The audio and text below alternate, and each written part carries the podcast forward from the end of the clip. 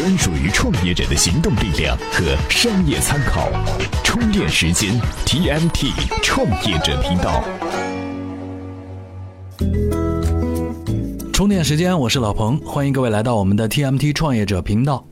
最近咱们做过一个小小的实验，那是在我们 TMT 创业者的微群里头，我们就问了大家这样一个问题啊：如果各位在创业的时候遭遇到了巨头们的模仿，百度、阿里和腾讯，大家最怕谁？这个问题呢，一时是掀起了小小的波澜，很多创业者都提出了自己的观点，说出了自己最害怕的对象。最后呢，我们大致统计了一下，哎，这个统计并不科学啊，因为我们做的并不是很严谨。但大致得出的结论是这样的：大家都比较害怕腾讯，理由呢就是腾讯拥有中国最大的互联网用户群，并且这个用户群体的活跃度非常的恐怖。你想想看，你每天都得用微信吧？当然呢，也有一部分创业者是说自己的项目最怕的不是腾讯，而是百度和阿里，因为人家有一些先天的优势，就针对他的项目。但是大多数的创业项目最开始还是怕用户数，为什么？因为大家都表示，在资本市场活动的时候，你第一时间要回答的问题，除了巨头们模仿抄袭怎么办，还有一个问题就是你有多少用户量。很多时候，大家在烧钱换用户的过程当中，这个投资比例呢，都是跟你能获取的用户数息息相关的。所以，用户数真的是一个很恐怖的数据。由此呢，这就引出了我们今天节目当中要跟各位重点来聊的这个问题，那就是如果腾讯模仿了你的项目，你该怎么办呢？解答这个问题之前，我们先来看看我们找到的一个在知乎上很有意思的题主。他提了这样一个问题：我用这个七年的时间啊，发现腾讯有七个社交问题，细分呢有三十多个这个严重的用户体验漏洞。我对这个每个漏洞啊，其实都有很好的技术，还有这个可行的方案。其中有三个这个颠覆性的这个创意这个想法，我很自信啊，我这个项目绝对可以打破这个腾讯的社交垄断。而且我已经写好了这个商业计划书，并且啊，在想办法通过这个亲朋好友来获得一些这个启动资金。等资金一旦到位，团队组建完成以后，马上就可以开发产品。产品呢，会运用一系列的这个公关还有营销的手段，推广到这个国内外的市场去。但是我现在很郁闷的事情就是啥子呢？就是这个，我要咋个才能招到这些技术的牛人？要咋个才能获得这些风险的投资呢？听完这个题主的话，我建议各位呵呵一笑就可以了。当然，如果你是腾讯的小伙伴，必定可以哈哈大笑。看完这些，我们只能说啊，很多创业者是有梦想的，有梦想应该被尊敬。但是创业者的天真呢，还确实应该对他们实施一下挫折教育，不然的话，我们是无法深刻的意识到腾讯是谁，腾讯擅长做什么，腾讯又有什么优势。不了解这三点，我们怎么回答那个如果腾讯模仿了你的项目，你该怎么办的问题呀？好吧，我们先来看看腾讯是如何成为中国互联网霸主的。这让我们先从一个段子说起，大概是在二零零三到零四年的时候，业界有人这么传说：说微软的比尔盖茨呢给马化腾写了一封信，信的大意是，QQ 群不是社会化网络，要感谢 QQ 普及了中国小朋友对 IM，也就是即时通讯的了解，等他们长大之后呢，工作了有钱了，就会慢慢的转移到 MSN，实现无缝切换。很多年后，第一财经日报的记者去采访马化腾，就问他收到这封信的时候有什么感想。马化腾当时是没有正面回答，只是说这件事情已经过去很久了。从这个回答，我们就可以看出，马化腾赢得跟微软之间这场旷日持久的战争是一点都不轻松。而且啊，马化腾也确实是打败了很多即时领域的入侵者。但是我们要知道，最开始他也是从模仿才做即时通讯的，在 OSQ 之前还有一个 ICQ。另外呢，还有一个段子，这大概是在2004到05年之间，那个时候陈天桥和他的盛大集团可以说是如日中天，于是他就找到了马化腾，说盛大应该跟腾讯合并。陈天桥说：“我当董事长，你做 CEO，我们可以一统中国互联网的江湖。”没想到的是，马化腾先生一点都不动心，慢悠悠的回复：“我不跟你合并，因为两年之后，腾讯可以自己称霸中国互联网。”从刚才我们所说的这两个段子，我们可以知道，腾讯的确是以模仿起家，但它却可以干掉 MSN 这样的强敌。直到今天，它真的成为了中国互联网的霸主之后，我们凭什么要去怀疑它的决心和觉得它容易被打败呢？只有建立了这样的心理基础，我们才能诚心实意、认认真真的回答：如果腾讯模仿了你的项目，该怎么办？这个问题。BAT 创业者最害怕哪家公司跟入他的创业项目？为什么视频网站都爱说自己是 Number One？罗永浩的锤子手机一开始就站在不会失败的高地。小米的生态系统不是优势，而是不得已而为之。欢迎回来，充电时间，我是老彭，这里是 TMT 创业者频道。接下来就让我们抱着一颗虔诚的心，来认认真真了解一下所有创业者都害怕的这个对手——腾讯。腾讯的确是现在互联网的霸主之一。那么，面对小微型的创业团队，它最重要的优势有哪些呢？第一，富裕的现金流。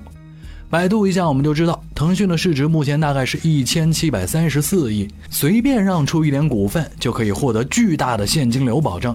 那么，如果你的创业团队是想用自己的点子获得投资人的支持，然后跟腾讯对着烧钱，那肯定是自寻死路。一般的投资人是不会支持你的。第二，腾讯有着极强的技术实力优势。很多人可能觉得腾讯似乎在过去的发展过程当中遇到过一些技术瓶颈，所以它技术实力不行。但你这么想绝对就错了。老彭自己呢就跟腾讯很多的部门和事业群的小伙伴们打过交道，我可以很负责任的跟大家讲，腾讯是中国一流的互联网公司，在全球也是一流的。这里面所有的员工，不论是中国人还是华裔，还是其他的外籍员工，他们都是最顶级的人才。这些人才帮他们建立起来的技术实力，可不是仅仅用最会写代码的一群人能够解释的哦。从战略到策略到技术到战术，没有一个环节他们不值得你去尊重。如果你还不信，那我告诉你，从百度、谷歌、微软等公司出来的很多老开发们，目前呢有一大部分都在腾讯上班。这个时候，你还能怀疑腾讯的薪酬水平吗？再加上这么多年在互联网行业的摸爬滚打，交手过的强敌无数，所以造成了腾讯有第三个优势，那就是摊子大。所谓摊子大呢，就是它渠道多，产品联动能力强。这个做过产品的人都会知道，宣传渠道、产品联动这些因素对每个产品来说都是永恒的难题。在腾讯的环境下是多么的简单。为什么有那么多强大的、在全球都很流行的游戏，到了中国就水土不服？不服的原因只有一个，不是腾讯运营的。再说的直接一点，各位现在在通过各个平台的音频服务 APP 或者是应用来收听我们的节目。那我告诉大家，如果有一天微信公众号直接可以提供音频收听服务，那我们这些音频播客们都没有必要跟任何一个平台合作了，直接做自己的微信公众号就好了呀。哎，说到这里，你还记得怎么关注我们的微信公众号吗？怎么样关注我们的微信公众号呢？您在微信内搜索“充电时间”，就可以找到加 V 的我们了。关注后赶紧开始每日签到，积分可以兑换礼品哦。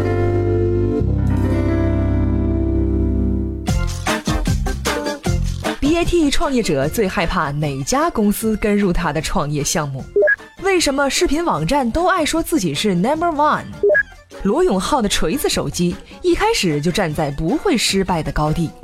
小米的生态系统不是优势，而是不得已而为之。欢迎回来，充电时间，这里是 TMT 创业者频道。我们今天在跟各位聊的这个问题就是：如果你的创业项目被腾讯跟进模仿了，你该怎么办呢？如果说一个创业者是一个青涩的男孩，他耕耘奋斗的市场和他的项目就是他一直在追逐的美女的话，那么我们很多创业者都只能算是穷屌丝，而 BAT 这样的巨头就是高富帅。如今高富帅来抢你的女朋友了，你该怎么办呢？哎，我们真还就想到了一些方法来应对这件事情。不过，我们得换一个思路，换一个思维。我们不去回答如果腾讯模仿你怎么办，而是说如何建立起竞争壁垒，让别人几乎没有办法模仿你。这一共可以分为五招。第一招叫做选择对竞争对手吸引力不强的领域。换句话说，就是啊，我们去追一个不那么漂亮的女孩，这样 BAT 这些高富帅就不会来抢了。当然这么说，大家会觉得自己有点憋屈。放心，放心，不会，不会。你想，如果你女朋友特别漂亮，尤其是有一双非常修长的美腿，那你让她穿一些不显腿长腿细的裙子，这样 BAT 不就看不到了吗？如果你选择的竞争市场对竞争对手的诱惑非常大，你显然难以得到成功。比如，微信本身就专注于改进自己的产品，而你却提出了对微信改良的策略，那么微信就会立马模仿你，因为你的改进策略对它的吸引实在是太大了。关于做对手不感兴趣的这件事情，我们的确也找到了一些成功的案例，比如美图秀秀和 Photoshop。在美图秀秀和 Photoshop 所处的那个图像处理行业啊，我们先来看看超级巨头 Photoshop 重视什么？它重视的是自己极致的图像处理能力，而它的图像处理能力在过去的几十年也一直都是行业标杆，打败了一众的竞争对手。通过售卖软件来获取利润是它的商业模式，它最重要的销售用户就是那些专业级的图片处理公司和个人。而美图秀秀的策略就很简单了。要跟 Photoshop 竞争，做比它更强的图像处理能力啊，这可太难了。就算自己做，可能也很快就被 Photoshop copy 出来。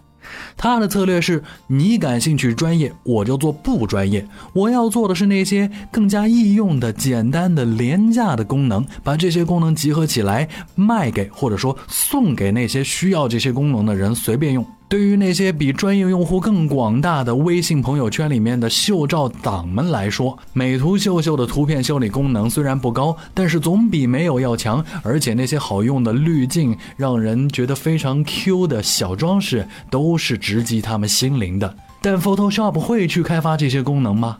不会的。所以，美图秀秀选择这个市场去进攻，自然选择了一些对 PS，也就是 Photoshop 缺乏吸引力的市场方向，它才能活下来，做成功。第二招，这一招的名字叫做“让竞争对手损失利益才能跟进”。回到我们举的那个例子，如果高富帅来抢你的女朋友，你大声喊叫，或者说在社交圈里面散布这个消息，如果这个高富帅还有自己想追求的其他对象，他就一定害怕你这么做，于是他有可能就会放弃。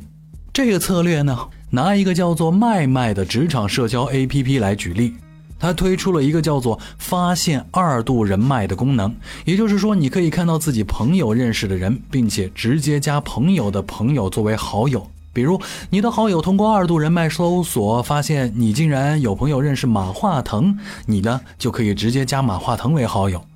关系网是无所遁形的，在他的理由当中，微信是肯定不会跟进这个策略。为什么呢？因为微信在朋友圈和自己的沟通社交领域当中，一直在做一个叫做私密社交的定位。如果微信放弃了这个定位来做二度人脉的话，那么一大批微信用户就会骂娘：天哪！有了这功能之后，我勾搭一个美女都被老婆发现了，我再也不用微信了。所以呢，麦麦算是创造了一些微信无法跟进的功能，也就有了自己相对于微信的生存空间。关于这一招，我们再举一个唯品会的例子。唯品会是做什么的？它是做的特卖商品，也就是一些商品呢是限时特卖的，特卖抢购的模式是它的主要销售模式。那如果京东和天猫也来推出这个功能并主打的话，是不是唯品会就会完蛋呢？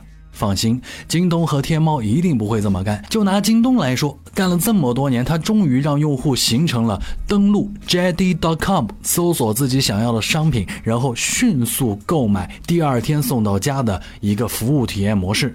现在你让他放弃所有用户已经习惯了的京东模式，而来进入唯品会的特卖网站模式的话，京东所有的用户都会骂娘，他会失去自己的生存根基。所以，唯品会所推出的产品特点和标准定位，也是让对手损失利益才能跟进的。他也活了下来，并且活得还不错。第三招，建立先发优势。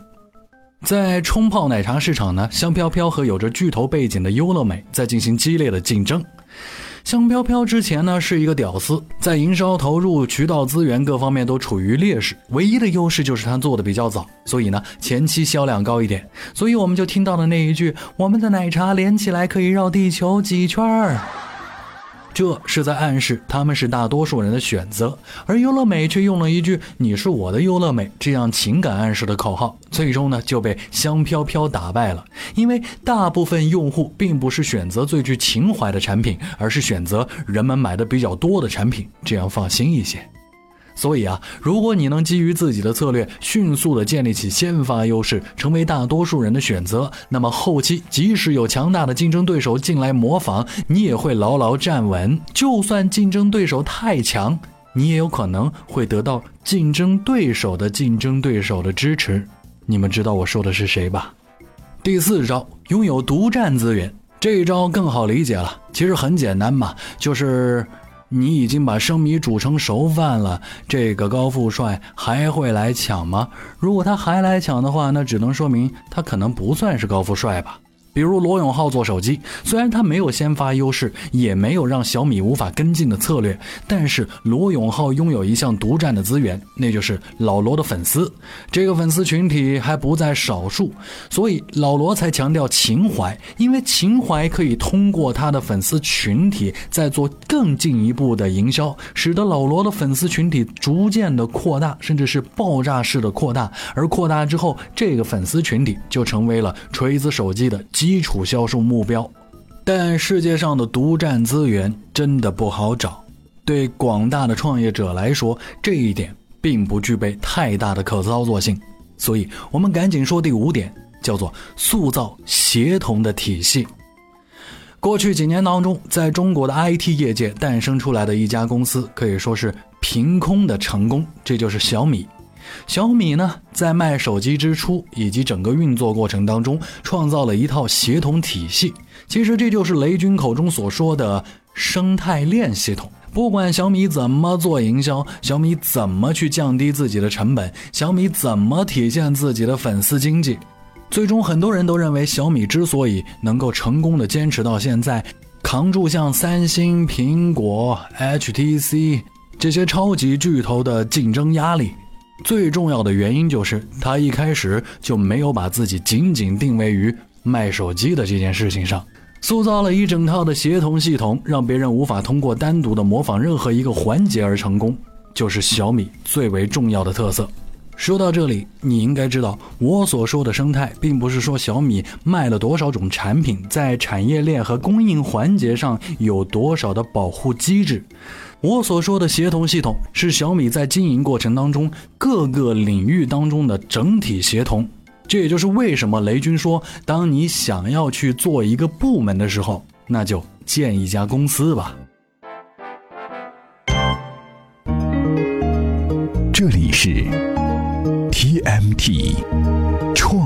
者频道。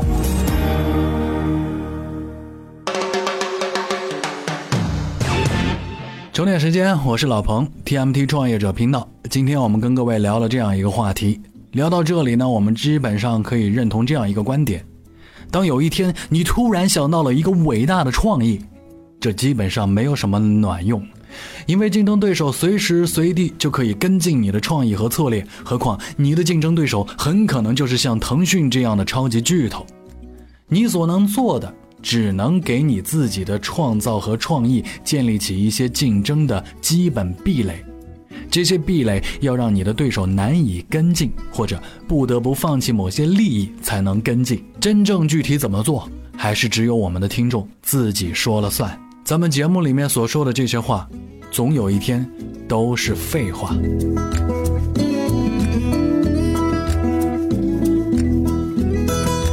今天各位创业者们可以在我们的微信公众号当中回复关键词“腾讯抄袭”，我们将会再给您提供一篇讲述腾讯抄袭以及如何应对的干货文章。但是更加重要的是，我们今天在微信公众号里面还推出了一个卖书的环节。这是一个小小的书包，里面呢有两本书，其中一本叫做《小众行为学》。听这个书名，大家就会知道这跟小众创业多少有点关系。我们也相信，有识之士在读过之后，一定能够收获到一些灵感，让自己获取一些独特的资源，或者巨头们无法模仿的创意。另外一本书呢，这里我们卖个关子，还是先不告诉大家。我们能告诉大家的是，这两本书加起来的定价以及运费合计呢是八十八块，算起来充电时间一共准备了五十份，多少我们可以赚点小钱，虽然不多，但还是能赚一点。一共只有五十份，可以看出我们并不想靠这个发财，因为我们想做个实验，实验的结果和实验的题材，我们将在未来的节目里面跟各位揭晓。充电时间，我是老彭。各位 TMT 创业者，咱们下期再会。